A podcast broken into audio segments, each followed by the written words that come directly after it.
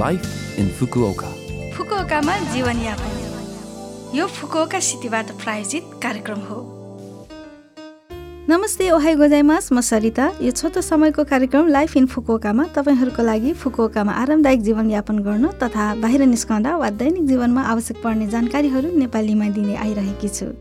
हरेक हप्ताको बिहिबार यो कार्यक्रम बिहान आठ चौवन्नबाट म सरिताको साथ सुन्न सक्नुहुन्छ। छोटो समयको यो हाम्रो कार्यक्रम सुन्दै गर्नुहोला। जीवनयापन। यो वर्ष झन्डै सकिने लाग्यो। अब केवल एक महिना मात्र बाँकी छ। नोभेम्बर तेइस वर्षको अन्तिम सार्वजनिक बिदाको दिन लेबर थ्याङ्क्स गिभिङ डे हो। श्रमको सम्मान गर्ने उत्पादनलाई मनाउने र एक अर्कालाई धन्यवाद दिने उद्देश्यले सन् उन्नाइस सय अडचालिसमा सृजना गरिएको जापानका अन्य बिराहरूमध्ये एक हो। निनामे साई भन्ने त्यस वर्षको फसल भगवान्लाई चढाएर धन्यवाद दिने र अर्को वर्ष पनि राम्रो फसल होस् भनी कामना गर्ने यस बिराको मुख्य उद्देश्य मानिन्छ। नोभेम्बर तेह्र दैनिक अन्नदातालाई धन्यवाद दिँदै आफ्ना वरपरका मानिसहरूको कडा दैनिकी परिश्रमका लागि एक अर्कालाई धन्यवाद ज्ञापन गर्ने दिन हो। यस आधारमा लेबर थ्याङ्क्स गिभिङ डे एउटा रमाइलो बिदाको दिन हो। यस बिदाको दिन घरमा आरामले दिन बिताउने वा उनसेनमा गएर फ्रेस हुने तथा बच्चाहरूले आमाहरूलाई या बुवाहरूलाई धन्यवादको रूपमा उपहार दिने आदि तरिकाले मनाउने गर्दछन्। तपाईँहरू चाहिँ नोभेम्बर तेइस कसरी मनाउनुहुन्छ होला? फुकुओकामा जीवनयापन। आज पनि मैले फुकुओका सहरबाट जारी केही जानकारीहरू लिएर आएकी छु।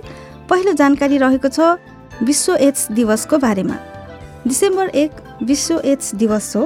एड्स फैलिनबाट रोक्न तथा बिरामी र सङ्क्रमित व्यक्तिहरू विरुद्ध भेदभाव र पूर्वाग्रह हटाउने उद्देश्यले डब्लुएचओद्वारा सन् उन्नाइस सय अठासीमा स्थापना गरिएको यस दिवस प्रत्येक वर्ष डिसेम्बर एकलाई केन्द्रित गरी विश्वभर एड्स सम्बन्धी जनचेतना जगाउने गतिविधिहरू आयोजना गरिन्छ। प्रत्येक वार्डको हेल्थ एन्ड वेलफेयर सेन्टरमा एचआइभी परीक्षण निशुल्क र गोप्य रूपमा गर्न सक्नुहुन्छ। एचआइभी सङ्क्रमणको प्रारम्भिक पहिचान र उचित स्वास्थ्य सेवा र उपचारले एड्स फैलिने गतिलाई ढिलाइ गर्न सक्दछ त्यसैले प्रारम्भिक परीक्षण गर्ने गरौँ। परीक्षण गर्न मिल्ने दिनको निश्चित समय भएकोले कृपया जानु अघि अग्रिम जानकारी लिनुहोला। यसका अतिरिक्त एड्स पीडित व्यक्तिहरूलाई बुझ्ने र समर्थन गर्ने इच्छुकताले रातो रिबनको प्रतीकले दर्शाउँछ। रातो रिबनले एड्सको बारेमा कुनै पूर्वाग्रह नभएको र एड्स भएका साथ बस्नेहरूसँग भेदभाव गर्दैनौँ भन्ने सन्देश दिन्छ। विश्व एड्स दिवसको लागि एड्सको बारेमा सही ज्ञान र यसको रोकथाम उपायहरूको बारेमा सबैजनाले मनन गरेर हेरौँ। अर्को सूचना रहेको छ आगोबाट सावधानी। शरददेखि हिउँदसम्म हावा सुक्खा भई आगलागी हुने यो मौसम हो। गत वर्ष फुकुका सहरमा तिन सय सातवटा आगलागीको घटनाहरू घटेका थिए।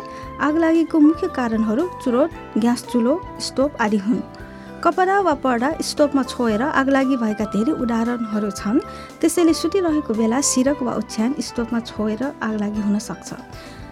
त्यसैले स्टोभ नजिकै ज्वलनशील वस्तु राख्नु अत्यन्त खतराजनक हुन्छ। स्विच अफ गर्न नबिर्सन सावधान हुनुहोस्। साथै ग्यास चुलोको आगोबाट पनि सावधानी अप्नाउनु जरुरी छ। जाडो बढ्दै गएपछि नाभे आदि ग्यास चुलोको धेरै प्रयोग हुन्छ। यसको प्रयोग गरेर कहिल्यै त्यतिकै छोडेर नराख्नुहोस्। त्यस्तै चुरोट पनि आगोको एक कारण हो।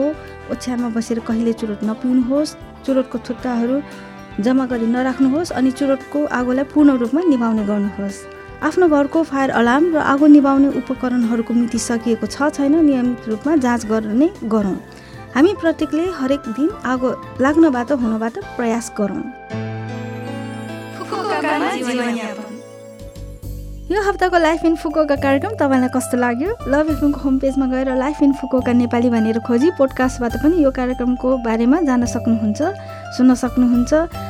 जाँदा जाँदै आज इमर्ज ब्यान्डको नेवार गीत मैजा तपाईँहरू सबैको लागि राख्दै बिरा हुन चाहन्छु। तपाईँको दिन शुभ रहोस्। नमस्ते!